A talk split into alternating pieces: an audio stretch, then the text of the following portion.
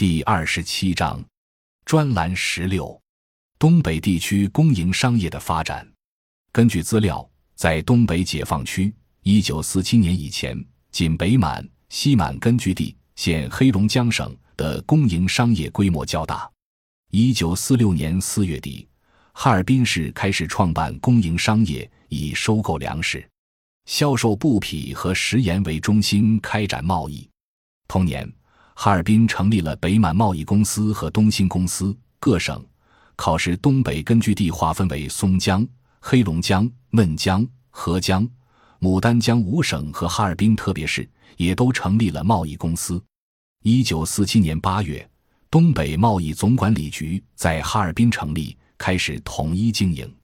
一九四八年八月成立的哈尔滨百货公司是根据地历史上第一个大规模的商店。到一九四八年，东北解放区政府已在百分之八十以上的城镇设立了公营商店。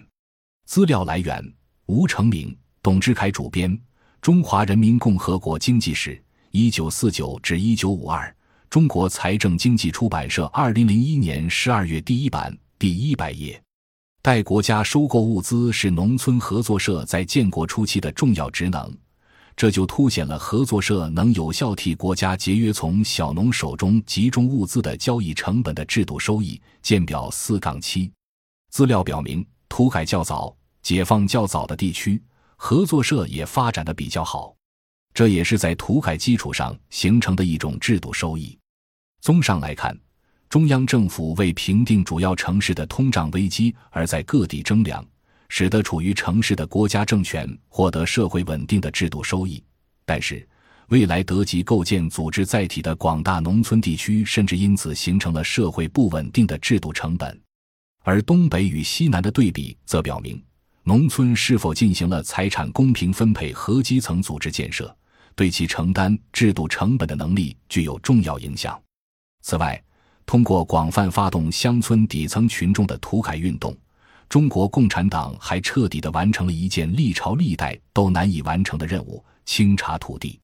土地是历代征收赋税的主要依据，但土地实际数量却一直很难为执政者掌握。丈量土地是历代想要遏制大户兼并、豪族占田的政治家、改革者都绕不过去的一道难题。通常，只有开国之君才有条件依据比较透明的土地信息推行均田免赋。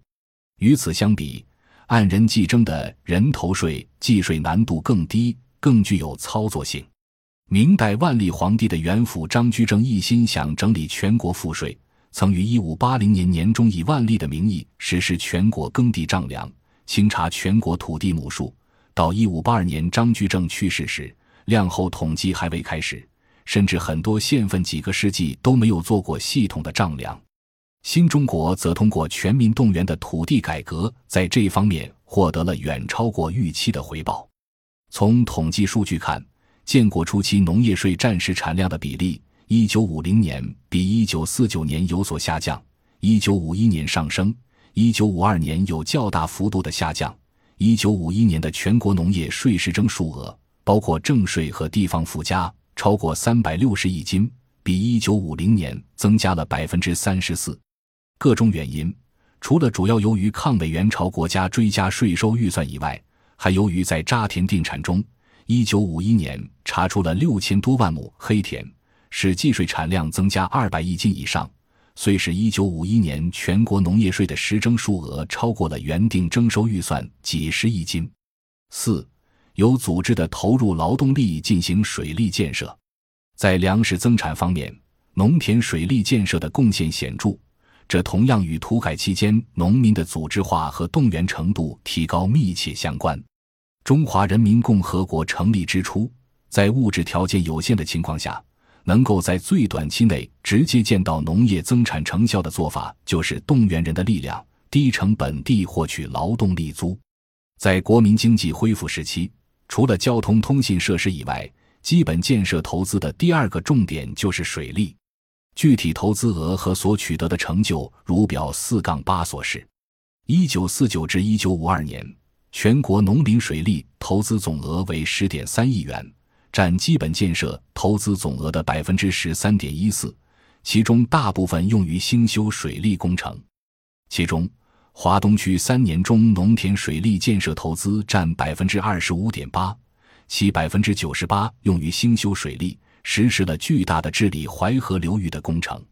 中南区三年中水利投资占基本建设投资的百分之三十五点四八，进行了宏大的京江分洪工程。一九五零年，农田水利事业投资贷款共约五亿斤米，使用贷款的工程受益田亩共约两千一百万亩。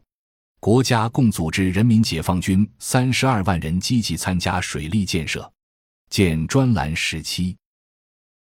感谢您的收听。本集已经播讲完毕，喜欢请订阅专辑，关注主播主页，更多精彩内容等着你。